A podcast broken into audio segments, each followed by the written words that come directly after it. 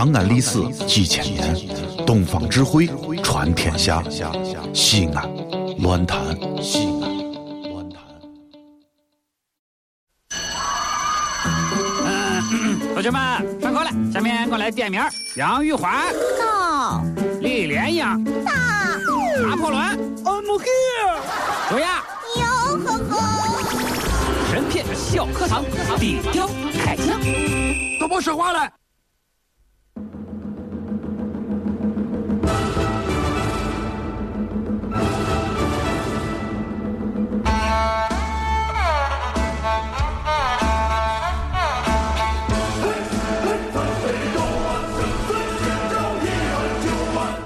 神篇小课堂，今天我们来说说《水浒传》第二十二回。宋江为什么要私放朝天王呢？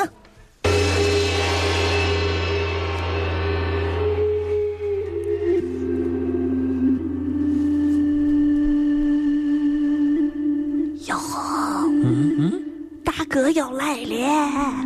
这什么哪哪儿的方言呢？你怎么变成大话预言家了？这是这宋江呢，啊，终于在我们讲了若干集《水浒传》之后出现了。迫不及待出现了。他就是《水浒传》中的大 boss 啊！他也靠片酬活的。这个孙成刚被劫之后啊，上级官府派人去冀州下公文，限期冀州市长十天之内破案。当然了，这是开玩笑呢。如果破不了案啊，我要请你到沙门岛走一趟流放。哦，流放哎呀，当时当官的吓一跳啊，马上把了呀，把公安局长何涛叫过来了，大骂一顿。核桃是呃何涛，啊哈，何涛叫过来像话吗？开茶话会呢，这是啊，大骂一顿。说你啊，这个不用心几步，你是要死你啊！啊 不，做就不会死啊！不做就不会死，是不是？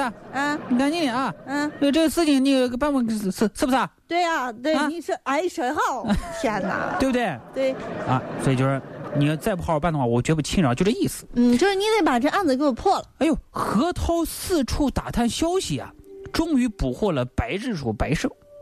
这个白鼠啊，就不是不是白鼠，白鼠，白胜啊，就交代了犯罪经过，哦，就就招了啊就！招了呀，很直接，啊，你这是算什么的英雄好汉呢？是不是要？要我去，我也招。他就是间歇性的英雄好汉，哦，把晁盖供出来了。供出来是晁盖，这是我们干的，然后这事儿是怎么着怎么着，是这样子的啊。那个，对，在郓城县呢。哎呀，哎你看哎哎哎，哎对，哎呀，后来啊，何涛啊就到郓城县抓晁盖，这一次抓捕行动是非常秘密的。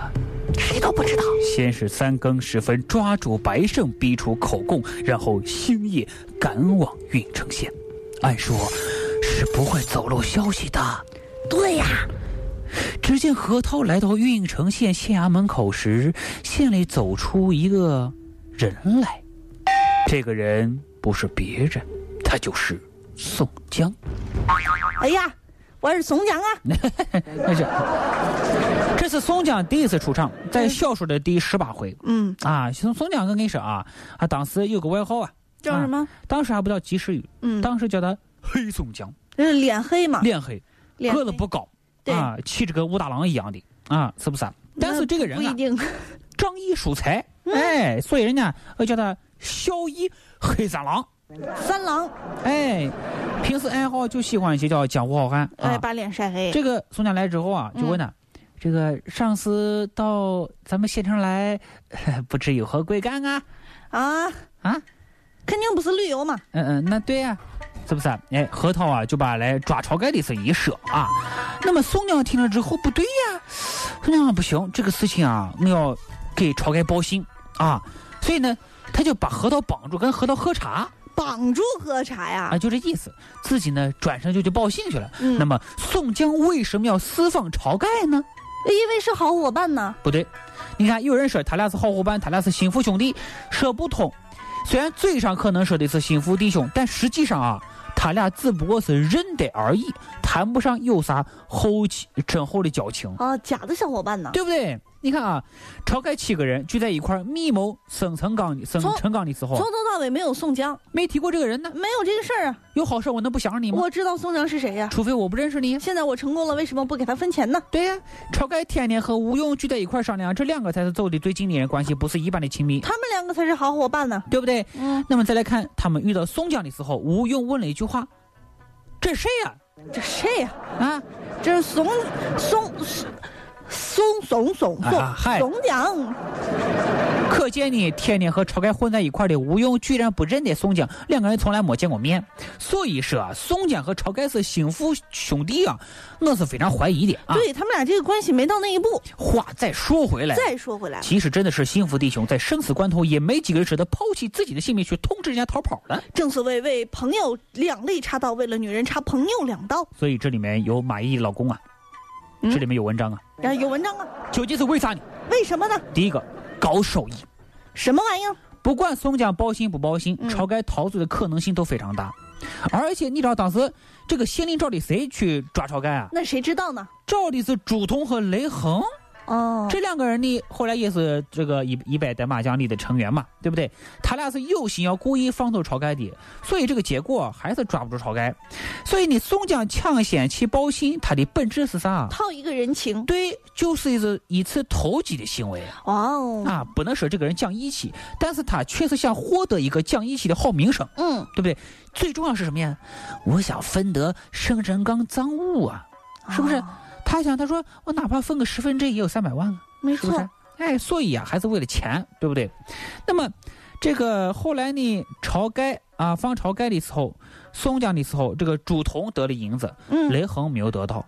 这个雷横就说句话：想那朱仝和晁盖、宋江最好，八成是他放了去，只是我没了人情。嗯啊，就说也是为了想分得银银子。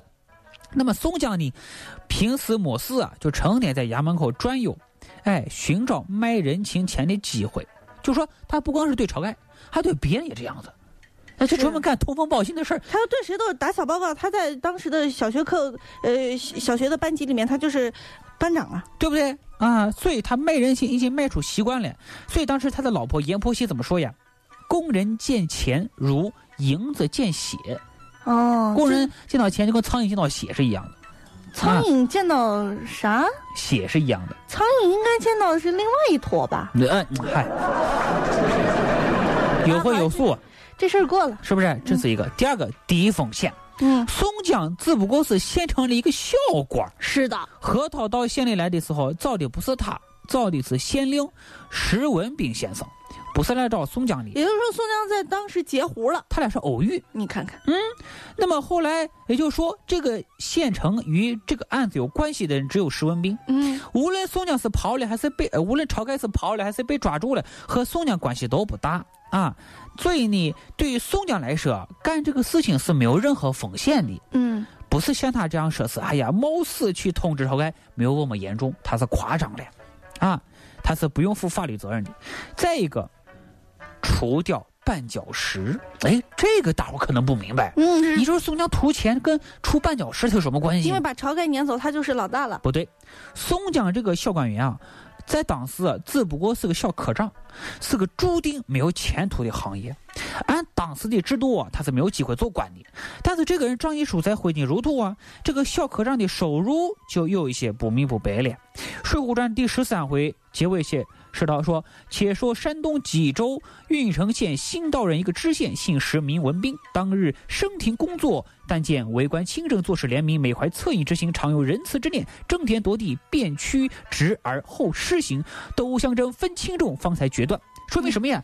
他是个父母官啊。没，没听明白。那呃，我翻译哈，就是这个人啊，刚来时间不长，但是为官清正，做事廉明。啊你想啊，这么一个清官。清水衙门两袖清风，他或多或少都会影响到脚踏黑白两道的宋江的灰色收入。那就是说，宋江跑去通风报信，其实是一件低风险、高收益的投机行为，而且还可以坑害石文斌县令，实在是一举多得呀。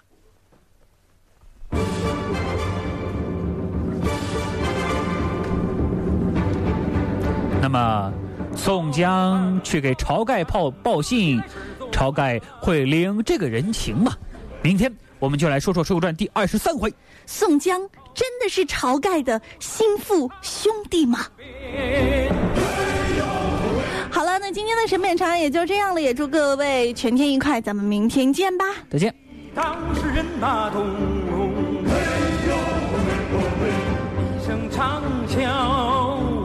天地间，一声长啸，一声长啸回旋天地间。